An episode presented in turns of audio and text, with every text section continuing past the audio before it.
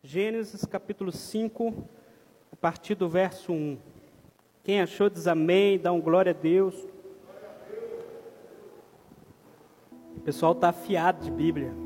Gênesis capítulo 5, a partir do verso 1, está escrito assim: Este é o livro da genealogia de Adão. No dia em que Deus criou o homem, a semelhança de Deus o fez. Homem e mulher os criou e os abençoou e lhes chamou pelo nome de Adão no dia em que foram criados. Alguma versão pode estar escrito assim: homem e macho e fêmea os criou e os abençoou e lhes deu o nome de homem com H maiúsculo no dia em que foram criados. Essa semana no domingo, acho que a maioria de vocês viram a notícia da morte do MC Kevin e eu queria ler uma reportagem.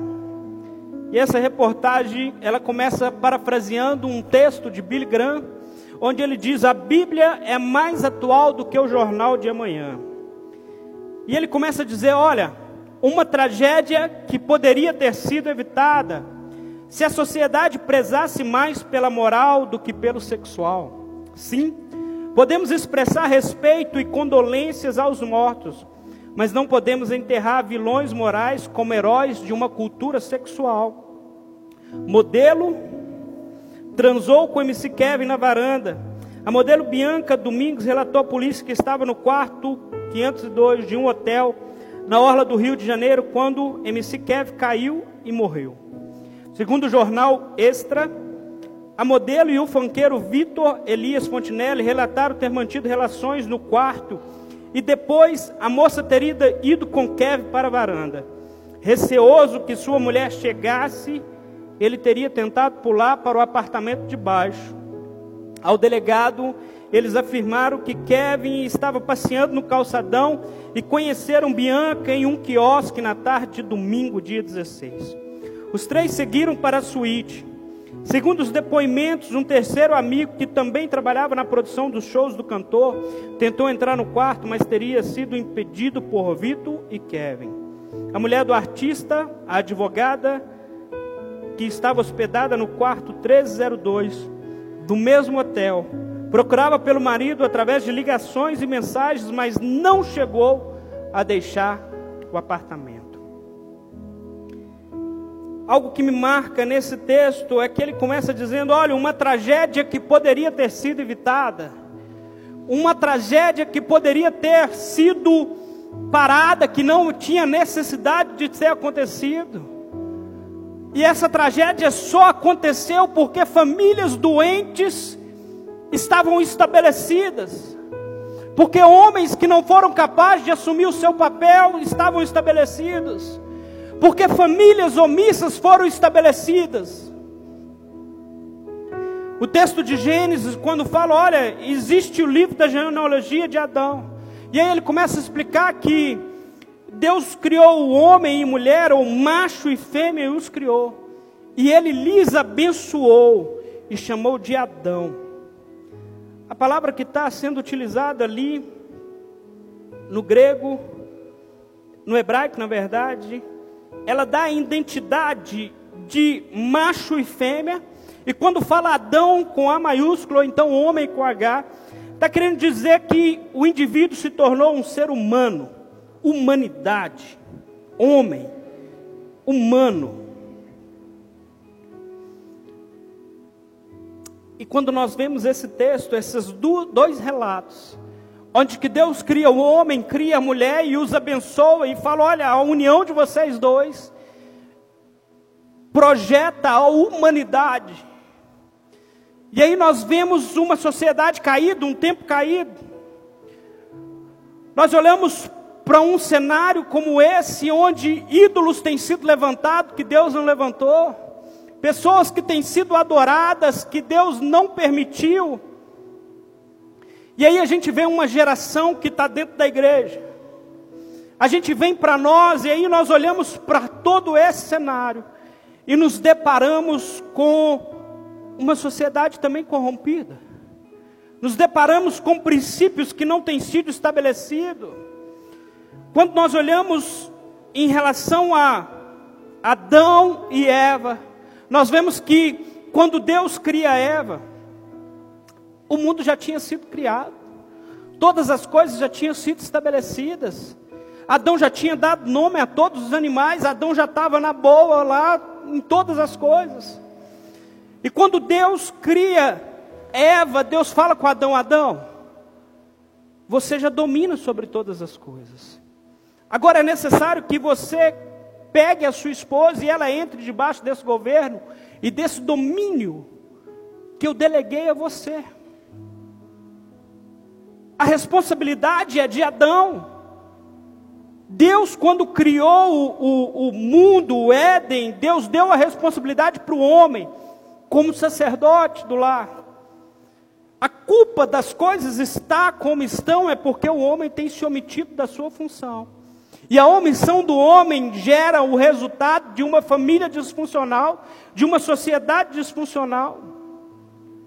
A gente olha para um, para um cantor que não tinha, eu acho que três semanas ou quatro de casado. Alguém que fez um voto, alguém que assumiu um compromisso onde ele deveria ser fiel, aonde que ele deveria honrar e respeitar. E esse são frutos da sociedade adoecida. Esses são frutos de um tempo onde não se valoriza mais as alianças que são feitas não somente diante dos homens, mas diante de Deus. Como que uma pessoa com três semanas de casado tem a condição e a capacidade de desrespeitar a sua esposa de tal forma? Onde que essa geração vai parar? Uma geração que vive no princípio do prazer, que vive baseado naquilo que lhe dá prazer, naquilo que ele quer.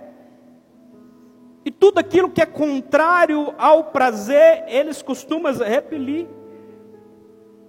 Desenfreados, sem controle. Esse tem sido o cenário daquilo que a gente tem visto. Isso entristece o coração da gente. Entristece o coração porque são coisas que não estão somente lá fora. Esses princípios que estão lá fora não deveria ditar a igreja. Mas a igreja tem sido influenciada por aquilo que é base lá fora. Os nossos jovens, os nossos adolescentes, talvez dentro da igreja uma geração que compactua e compartilha de tais princípios. A gente vê as pessoas falando, Senhor, eu, eu, eu preciso prosperar. Eu quero prosperar. E aí Deus, beleza, você quer prosperar, amém. A gente, vamos dar um jeito nesse negócio. Só que quando chega o dia de declarar imposto de renda, o, o infeliz quer colocar lá isento. Que prosperidade é essa que a gente não quer arcar com as nossas consequências? Eu quero ter um carro, mas eu não quero pagar o IPVA, eu quero dar um jeitinho. Eu não compartilho, eu não cumpro as leis que estão estabelecidas. E como que Deus vai ter compromisso com alguém que não tem compromisso com Ele?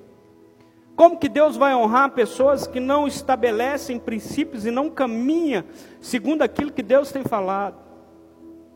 Quando a gente olha esse texto de Gênesis, esse texto está falando: olha, eu, quando Deus cria o homem, cria a mulher, os abençoa e os une, e os chama de homem, de humanidade, Deus está querendo dizer: olha, através de vocês estabelecerá o princípio. Vocês são o princípio. As famílias que compõem essa igreja são base do princípio daquilo que Deus estabeleceu. As famílias que compõem esse bairro é fruto do bairro que nós vivemos.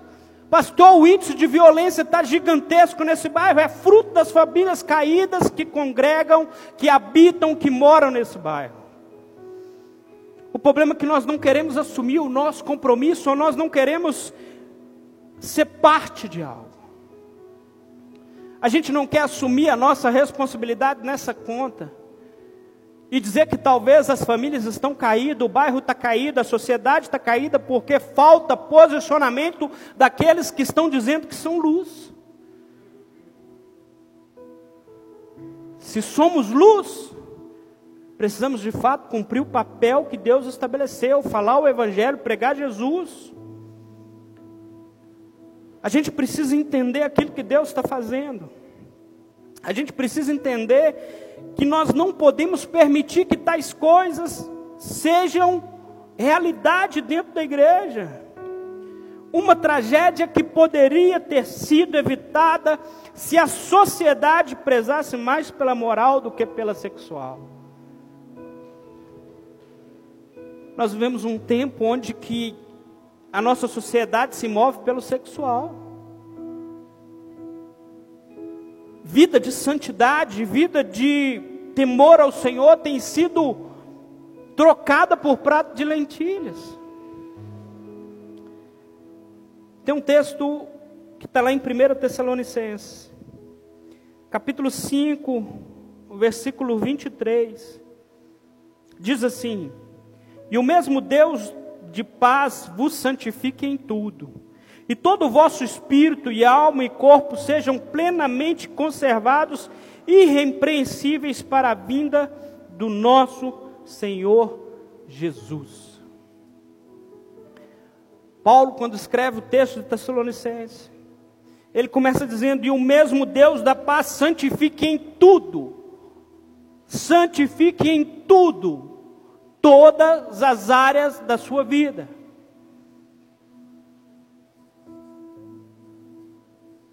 Aquela passadinha num site que não deveria. Aquele olhar que não deveria. Aquele desejo que não deveria. E o mesmo Deus vos santifique em tudo. E aí, se a gente tiver na dúvida de que tudo que ele está falando, e aí ele continua falando: olha, o espírito, a alma e o corpo. Em outras palavras, ele está falando que todas as áreas da sua vida sejam santificadas.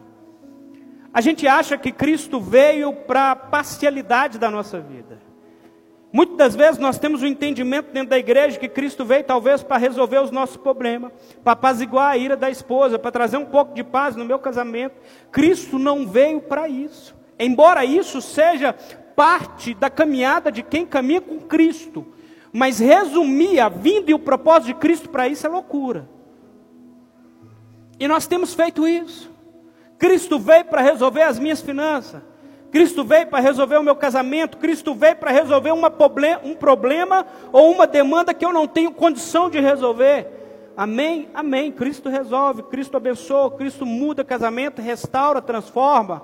Mas Cristo não veio para isso. Embora isso esteja no pacote daqueles que decidem viver uma vida com Cristo. Cristo veio para fazer e voltar o relacionamento. No livro de Hebreus fala que os nossos pecados faz a separação entre nós e o nosso Deus. O que nos separa de Deus é o pecado, que tem se tornado comum e natural nos tempos de hoje. Uma infração de trânsito é pecado. Pastor, essa santidade toda, queridão, é um processo. Hoje de manhã eu me lembrei de um evento que aconteceu comigo. Há um tempo atrás, eu fui pregar lá na Lagoinha Veneza, numa vigília. E passei a noite toda naquela lagoinha. E de manhã, na hora de vir embora no Veneza, vocês conhecem. Aí o pastor falou: Não, espera aí que a gente vai junto no carro. Eu falei: Beleza, a gente vai junto, né? Ele no carro dele, eu no meu. E eu falei: Nossa, com sono. Pegar a BR agora é acelerar. Rapidinho eu estou em casa. E quando pegou a BR, ele saiu na minha frente. E aí ele está de 80 e eu estou assim, ele vai andar, ele vai andar. E ele está de 80, na hora que ele andou muito, ele pôs 100. Eu falei, meu Deus. E aí eu fui seguindo ele. E depois, numa oportunidade, nós conversamos. Eu falei assim, pastor Natal, por que, que você andou tão devagar? Ele falou, filho, a placa é de 100, 110. Se eu passo de 100, o anjinho ficou para trás, e aí eu estou sozinho. Sozinho, sem o um anjinho. Ele estava contando uma metáfora, parafraseando, mas eu entendi o que ele quis dizer. Leis foram feitas para ser cumpridas. E a santificação da nossa vida vale num todo. Cristo veio para o seu trabalho. Cristo quer transformar todas as áreas da sua vida. Basta a gente entender que Cristo veio para tudo isso, não para parte disso. Como tem sido difícil entender. E a gente olha para esse texto e a gente olha para essa reportagem e a gente fala assim: o que, que tem acontecido de errado com a nossa sociedade? Porque pessoas que denigrem, que deturpam, pessoas que pregam de uma forma, uma ideologia contrária àquilo que Deus estabeleceu, conseguem ser adoradas e exaltadas. Será que o problema está naquilo que eles têm falado? Ou o problema está no silêncio que nós temos feito diante do grito dos maus? Será que o problema é porque nós não temos coragem de bater no peito e falar nós não concordamos? Isso não é um, algo que eu apoio. Pessoal, não é fácil. Não é fácil andar na contramão daquilo que esse mundo tem ditado. E lá em casa eu tento, de uma forma ou de outra, eu tento, eu sou chato. Eu tento, filha, essa roupa, filha, essa música, filha, porque eu não posso compactuar. Porque o dia que eu compactuar com isso, eu estou falando: olha, eu não amo a minha filha, eu não amo os meus parentes, eu não amo a minha família, porque eu permito que essas coisas dentro, dentro da minha casa. E são coisas que filhos nunca vão entender hoje. Mas a questão é o que nós estamos fazendo. O que nós estamos fazendo desse tempo. Uma tragédia que poderia ter sido evitada, sim, se pai se posicionasse, se mãe se posicionasse, se homens assumissem a sua responsabilidade diante da sociedade. No livro de Hebreus, no capítulo 13, no versículo 17, diz assim: Obedecei a vossos pastores e sujeitai-vos a eles, porque velam pelas vossas almas, como aqueles que hão de dar conta delas, para que façam com alegria e não gemendo, porque isso não vos seria útil. Nós vemos uma transição geracional. Geração Baby Boom, X, Y. Se você nunca ouviu falar sobre gerações, dá uma estudada. Eu nunca tinha ouvido, ouvi na faculdade e me surpreendi com algumas coisas que eu ouvi. E, e eu lembro muito do meu pai nesse texto. Meu pai, ele é de 59. E minha avó era alcoólatra. E meu pai, minha avó tem cinco filhos, né? Dois homens e três mulheres. E cada um de um pai, e nenhum filho conhece o pai que tem. Nenhum filho sabe quem é o pai, tem a mínima noção de quem é o pai. E nesse cenário, meu pai cresceu e sem apoio, sem amparo. E, e na época dele, era o seguinte: ele trabalhava numa fazenda em troca de moradia e alimentação. E aí, quando ele fez 18 anos, ele decidiu vir para Belo Horizonte, ele é de São João Evangelista. E aí nós vemos uma geração que sofreu. Nós vemos uma geração passada que passou por lutas, passou por dificuldades. E essa geração, então, eles agora se tornam pais. E eles entendem talvez que o filho não tenha necessidade de passar por tantas dificuldades como outrora eles passaram, e aí começam a falta de equilíbrio. Fazemos mais do que deveríamos por nossos filhos. Na década de 2000, uns 5, 6 anos atrás, ou talvez uns 10, tinha uma moda que era o seguinte: precisa ser amigo do seu filho. Você precisa ser amigo da sua filha, amigo do seu filho. E um monte de pai bobão e mãe bobona caiu nessa. Ah, você é amiga da sua minha filha. Você é bobo. Está se rebaixando. Você não tem que ser amigo do seu filho, não. Você é pai mãe. Algo muito além, muito especial que Deus te criou. Aí você está querendo sair da sua posição que Deus te criou, para ir para uma posição onde Deus não te colocou. E aí, quando você está numa posição que Deus não te colocou, sua família está em perigo. E aí, essa geração que colocaram os filhos como amigo, porque amigo não tem autoridade para repreender. Amigo a gente escuta, mas a gente não obedece. Amigo compactua dos nossos erros e dos nossos pecados. Amigo é aquele que esconde o segredinho, que esconde a pronta.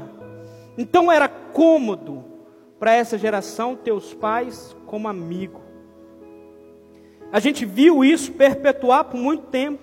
Até que talvez, em determinado momento, viram a cagada que estava fazendo e falaram, gente, vamos parar que esse tende não é amigo de ninguém não. Gente, como eu sofri, como eu vi esse período na minha vida e falei assim, meu Deus, eu não vou ser amigo da minha filha. Porque eu tinha uma necessidade de aprovação da minha filha e por muito tempo a gente fica nesse pensamento, nossa, será que os filhos da gente vai gostar? Pais que não são resolvidos sentimentalmente, que se o filho fazer uma birrinha, virar a cara, ai meu filho está com raiva de mim. Rapaz, que seu filho ficar com raiva, que se dane. Ele tem que obedecer. Tenho aprendido isso como pastor, tenho aprendido isso como, como pai. Não concorda comigo? Não, não tem problema não, filho. Só obedece. Não concordo com você não, pai, não tem problema não, filha, só obedece, enquanto você está aqui debaixo do meu teto. E não estou falando com arrogância e prepotência, não, que lá em casa a gente fala em amor. Mas princípios são princípios. Se Deus estabeleceu pai e mãe como sacerdote, autoridade, não saia da posição que Deus te colocou. Porque toda vez que você sair da posição, você coloca sua família em perigo. Você coloca aquilo que está envolvido em perigo. Eu, em determinado momento, como pastor, saí da minha posição de pastor e falei, cara, você é amigo das ovelhas. Eu quero ser amigo. E aí, no dia que eu fui amigo delas e eu precisei ser pastor, eu não pude ser pastor porque eu me vendi, eu me rebaixei em ser amigo. Não rebaixe a sua posição. Não rebaixe aquilo que Deus colocou. Não vou gostar, não gostou e nem durmo mais. A gente leu esse texto, obedeceis aos vossos pastores, e por que, que eu estou falando tudo isso? Porque aí você vê uma geração que chegou agora, uma geração de filhos mimados. Tem um rapaz aqui, hoje ele não está aqui, o Xande da Elieusa, não é o pastor Alexandre, não, o Xande da Elieusa. O Xande da está no segundo trabalho da vida dele, e ele está quase aposentando. A geração do Xande era uma geração de fidade, uma geração que entrava num trabalho e ficava, está no segundo trabalho. E aí nós vemos por outro lado essa geração que está subindo, que cada dia está com um emprego, ninguém quer ter uma carteira assinada, beleza, os tempos estão mudando, agora todo mundo é microempreendedor individual, beleza, tranquilo, mas espera aí, o que, que você quer da vida? A gente vê uma geração que entra no emprego e aí, quando é chamada atenção, sai. Porque o pai e a mãe mimou de tal forma que não consegue se frustrar. E aí não consegue estabelecer um casamento, uma aliança, uma relação. Porque casamento, para quem não é casado aqui, casamento tem BO demais. Mas é bom, trem é bom é a fidelidade do compromisso que a gente assumiu. Da palavra empenhada, de dizer eu sou homem, eu empenhei uma palavra, eu vou honrar a palavra que eu empenhei. Essa geração que não quer se submeter, que não quer ter compromisso, estão tudo dentro da igreja. E aí, quando o pastor repreende, ele sai. O trânsito religioso hoje em dia está de, desse jeito porque estão em busca de um lugar para massagear o seu ego, em busca de um lugar que conforte, mas não em busca de uma aliança, de ter um compromisso. A gente sempre fala, igreja não é lugar para frequentar, mas é família para pertencer. Porque família dá problema? Dá. Família dá problema demais. Nossa Senhora. Família da minha mãe, meu Deus. Pensa na família que tem problema. Mas família a gente senta e resolve. Família, a gente caminha junto. A gente precisa entender o que, é que a gente está fazendo. Aí quando nós voltamos, gente, eu não saí não. Uma tragédia que poderia ter sido evitada se a sociedade prezasse mais pela moral do que pelo sexual. Sabe de quem é a culpa dessa tragédia e de tantas outras tragédias que têm acontecido nesse bairro, nessa cidade? E nesse país, a fidelidade de quem não é fiel ao altar do Senhor. A única coisa que faz com que um homem permaneça íntegro é Cristo Jesus, é a palavra de Deus. Porque o homem por si só, ele tem uma natureza caída, pecaminosa. Mas Cristo vem sobre as nossas vidas e traz equilíbrio. E nos transforma e fala: olha, cara, agora você vai conseguir segurar os seus hormônios. E você vai se tornar marido de uma só mulher. Olha, agora você não vai se render mais ao vício da droga, do álcool, da bebida, da pornografia. Você agora vai se tornar um homem íntegro. E eu vou te resgatar e agora eu vou te posicionar naquilo que eu já te criei para ser. Eu não estou inventando algo novo para que você seja, você agora vai ser aquilo que eu te criei para ser. Só que a nossa geração está achando o máximo ser aquilo que Deus criou a gente para ser. A gente, esse final de semana eu tive, que passou eu, Vinícius Adalberto, a gente estava num, num congresso de homens. E eu ouvi um negócio lá que eu falei, meu Deus, eu não estou ouvindo um negócio desse não. O pastor que pregou, ele vai estar conosco aqui. Nós vamos ter um congresso de homens aqui. E eles feia dentro da igreja, eu já vi rosa ungida, eu já vi vender feijão para curar Covid, eu já vi muita coisa. Mas eu nunca tinha visto um congresso para ensinar o homem a ser homem. A gente está precisando reaprender a ser aquilo que Deus nos criou. E por que que isso tem acontecido? Porque nós estamos cedendo aonde não deveríamos ceder. Estamos permitindo que princípios que não são cristãos, que não são estabelecidos, entrem na nossa casa, entrem na nossa família. E quando eu falo nesse texto que a culpa desse cenário na sociedade é nossa, e para mim a culpa é nossa. Você não precisa me responder. Mas qual foi a última vez que você falou de Jesus para alguém?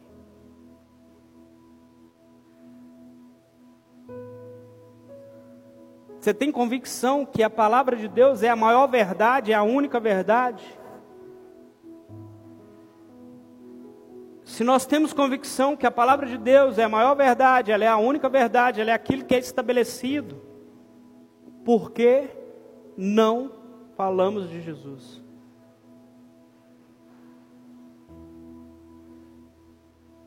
Por que não compartilhamos a verdade? Estou te perguntando para você pensar, e eu também estou pensando. Será que de fato o egoísmo da nossa geração chegou a tal ponto que nem a salvação queremos compartilhar mais com as pessoas? Será que chegou ao ponto que não achamos que é interessante, ou talvez não achamos que o Evangelho não seja mais tão eficaz, tão, com tanta condição de mudar, de transformar?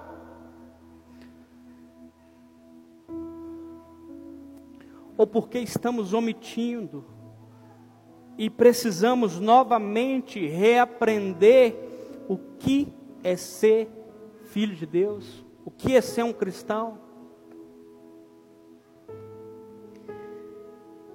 Em Ezequiel, no capítulo 22, no verso 30. Quem tiver com a Bíblia aí, quiser abrir, Ezequiel. Não é o nosso aqui, não, é o profeta.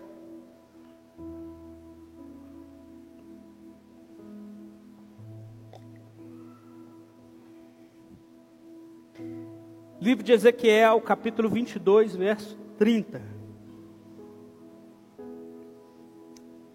Quem achou diz amém. Diz assim: Procurei entre eles um homem que erguesse o muro e se pusesse na brecha diante de mim em favor dessa terra, para que eu não a destruísse, mas não encontrei nenhum.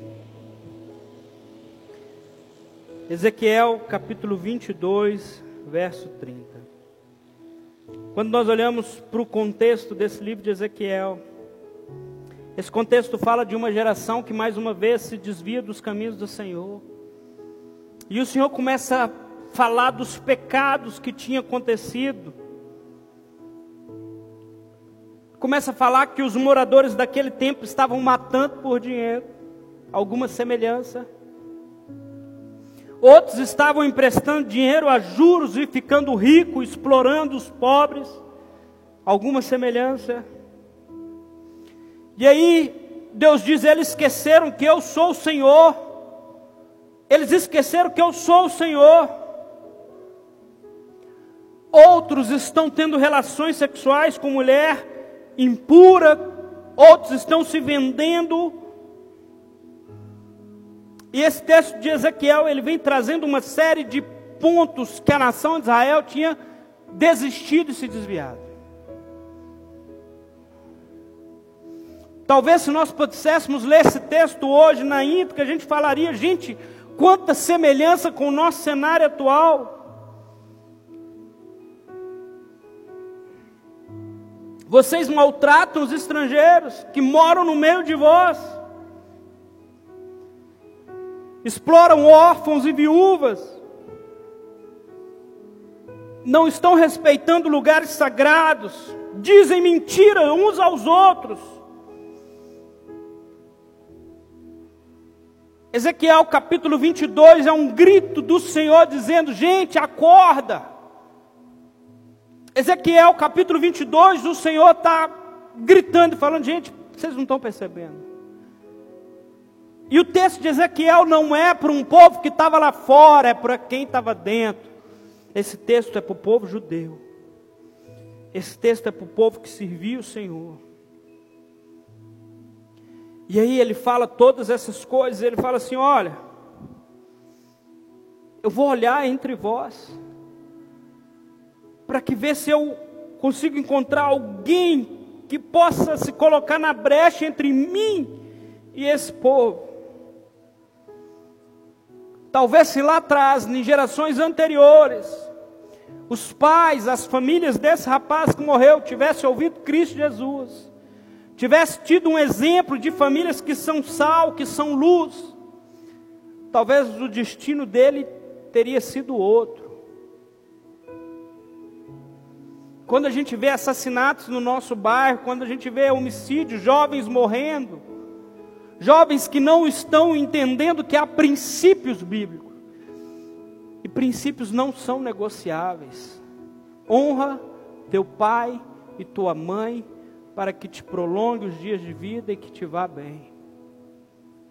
Jovens que não honram pai e mãe, e aí está morrendo o tempo todo, vítima de violência, ou violência de armas, de fogo, de faca, de violência automotiva, violência do trânsito, porque não respeitam as leis, porque infligem as leis, porque vivem baseado no princípio de prazer. Não, vou dar uma aceleradinha aqui.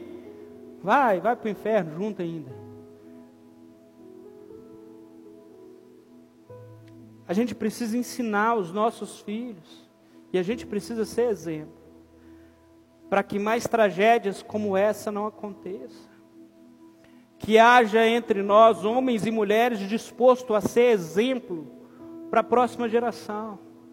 De homens de uma mulher, de homens honestos, de homens íntegros, de homens de caráter, de mulheres que estabelecem princípios do Senhor, que vivem a palavra de Deus. Que a palavra não seja só aberta e pregada num culto de domingo. Não permita que a sua família seja vendida ou seja entregue de bandeja para isso que esse tempo está ditando.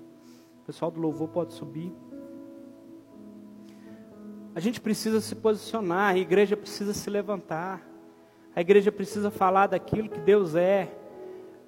A gente precisa amar. E, e aí eu entro num, num outro ponto. A gente não quer criar vínculo. A gente não quer criar laço. E aí eu não quero criar vínculo, porque quando eu não crio vínculo, eu não pertenço.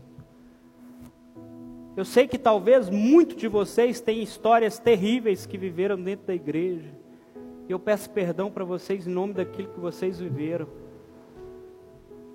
Mas a gente precisa ter um local que a gente chame de nosso.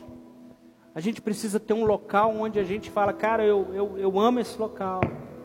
Embora talvez não seja perfeito, tenha defeitos, embora talvez há, há coisas que é, Talvez poderia ter sido feito de outra forma, mas eu amo esse local.